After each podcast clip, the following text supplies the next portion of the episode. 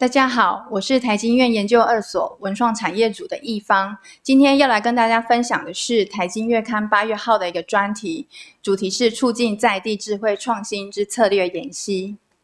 那在呃介绍今天的主题之前呢，我先介绍一下我所服务的研究二所文创产业组。那这个组主要的一个核心业务包含了文创产业的一个统计。那过去我们编制了八年的台湾文化创意发展年报。那第二块的部分最主要是在呃文创内容产业的一些调查研究。那我们涉猎的领域包含影视、广播、动画、出版、原创图像、流行音乐、传统表演艺术，还有时尚产业等。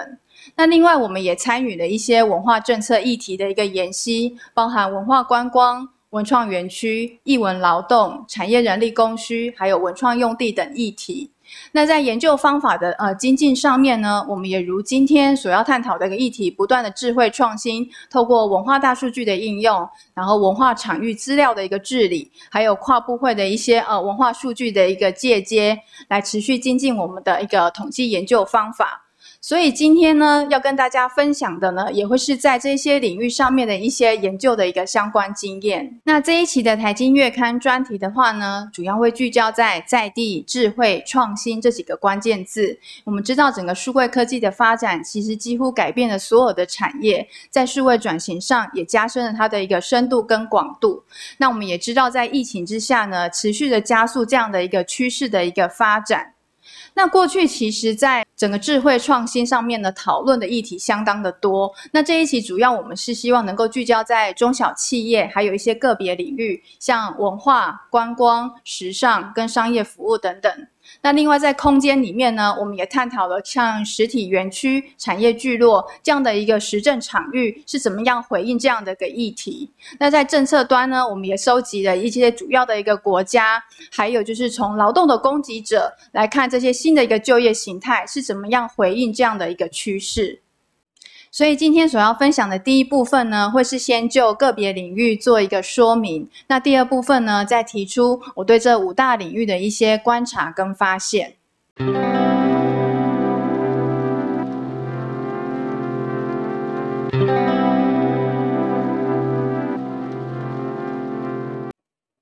首先，在中小企业方面，因为疫情的一些管制措施，所以消费模式也改变了整体企业它的一个经营跟它的营运的一个阴影。那我们看到日本针对中小企业的一些调查，在疫情以后，将数位化视为最重要的经营策略的加速比例，从百分之十一提升到百分之二十，其中又以资通讯产业的比例最高，达百分之三十五。而数位化主要运用的领域，又以投入到简化管理决策与业务流程，以及新业务商品与服务的开发和改进两大面向为主，分别占百分之五十与百分之三十四。那如果从各业别来观察的话呢，以 B to B 为主的企业较多投入到管理简化管理决策与业务流程，而 B to C 的一个业别呢，则是相对于投入到新业务商品与服务的开发和改进的比例较高。而这部分呢，在国内也有一些应用实例，包含是利用 AI 技术进行自动化的一个生产，或是运用直播等数位科技去尝试连接需求端，向健身业者提供直播的课程，旅宿业者提供线上模拟住宿体验等，又或是透过软体与硬体的虚实融合开发新商业模式，像是结合数位健身器材、线上课程以及个人数据的一个双向互动。以及透过资讯的数位化，对于营运跟开发端去产生一些正向的循环，像是樱花餐厨家电的一个维修检测，跟整体环境的一个数据做一个深度的一个搭配结合。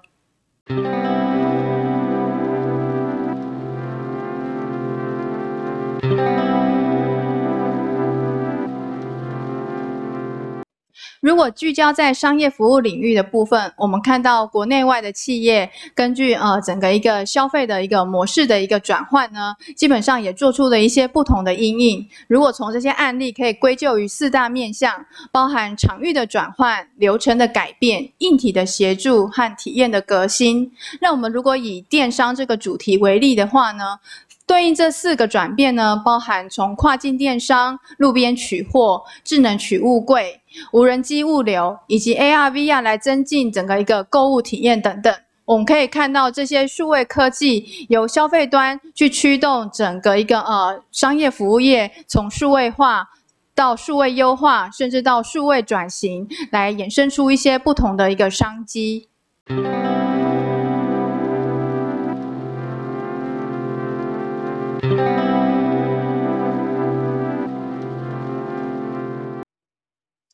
而在文化领域，顺应这一波数位科技的发展，相关数位科技的应用也相当积极。我们可以从 CPND 的生态系统来为各位做一个说明。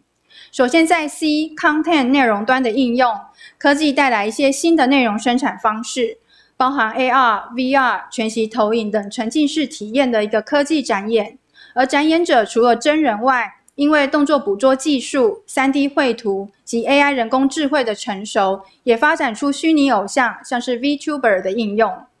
在 P Platform 平台端，数位化所造成的去中介化，也因为社群媒体、线上串流平台、各类行动装置的 App、新型电商等，逐渐使产业链出现了强劲的再中介化的这样的新经济模式。而近期广被被关注讨论的结合区块链及智慧合约的 NFT，也需要有一个可以撮合供需双方完成交易的平台系统，触发新经济模式。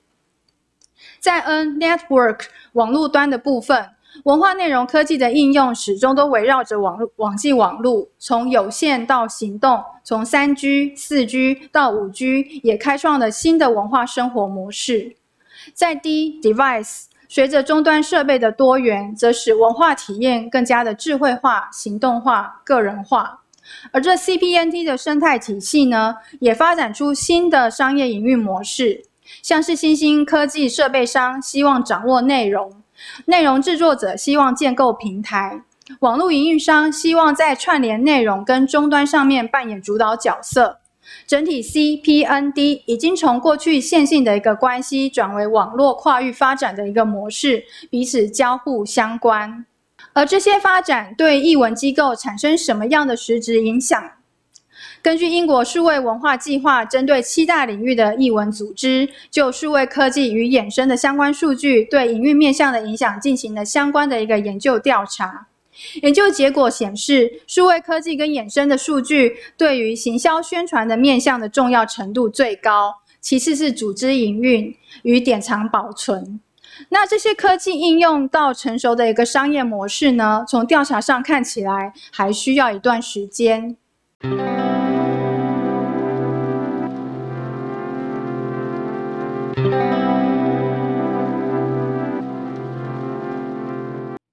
在观光领域的部分呢，数位科技的发展也使得多元的这些旅游的偏好能够被满足。那也持续的从需求端不断去驱动，呃，前端就是在观光商品上面的一个研发跟创新。那这部分我们看到日本的一个案例，他们透过手机的一个定位或是 App GPS 的功能，甚至是社群的一些大数据呢，作为他们一些呃观光振兴计划的一个分析，去得出有价值的光。光旅游路径以及潜力的一个旅游价值的一个区域，去能够促进整个一个访日的一个旅客能够增加。这部分实物上的案例呢，包含他们透过大量的社群打卡的一个资料，去得出一些潜在的一个景点。那另外也分析，就是到过日本参访五次以上的旅客，因为他们会偏离一些黄金路线，所以他们去得到一些潜在的一个呃景点的一个挖掘，然后去强化当地的。一些住宿的一个机能，那在韩国的部分呢，也推动了智慧旅游的一个计划，透过智慧旅运、智慧购物等环境建构，去整合行动服务。另外呢，他们也透过金融、技术、人才，还有基础设施，去支持旅游的一个新创发展。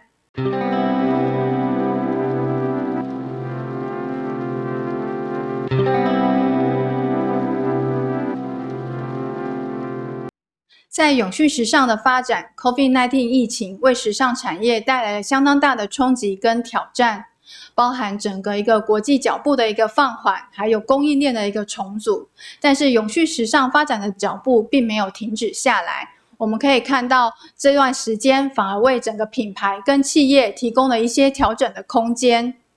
那整个永续、包容、创新，还是时尚目前发展的一个重点趋势。那相关的数位应用跟数位转型，也持续与永续发展这样的思维进行沟通互动。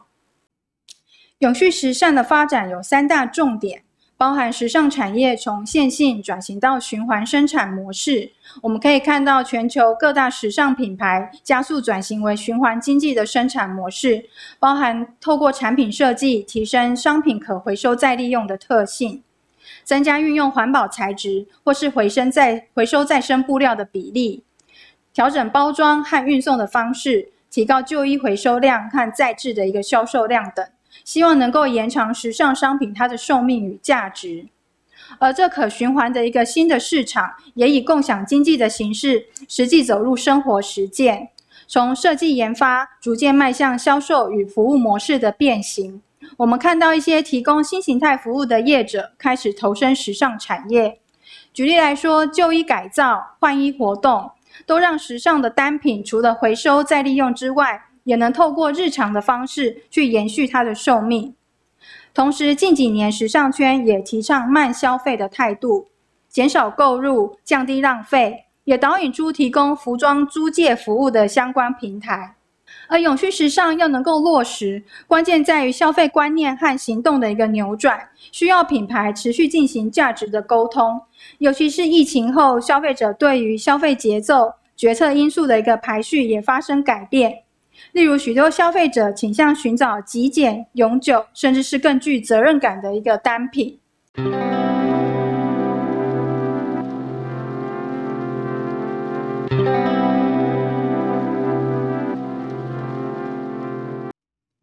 从这些领域的在地智慧创新，我们可以观察出一些重要的一个元素，也就是数据资料在其中扮演相当重要的一个角色。因为数位科技和物联网。数据资料无时无刻不间断的一个产生，而各个领域对这些应用也有一些不同的一个案例跟它的一个发展模式。在制造业的部分，透过物联网感测数据，如设备效益、能源监控等，协助生产流程的改善，提高生产效率，降低生产成本，预防可能故障的风险。另外，产生管产销管理系统的一个数位化，也能及时因应需求去调整生产。而数据应用最广的，其实还是在行销宣传，像是在文化领域，我们透过 E A I 演算法进行内容的一个精准推荐。那另外，透过电信信令资料，透过人流的一些特征，还有移动的轨迹，也可以作为活动管理的一个参考。那另外，在观光领域的部分呢，则是透过像社群的一些数据，去寻找目标客户进行推广，甚至是找到潜在的一个客群。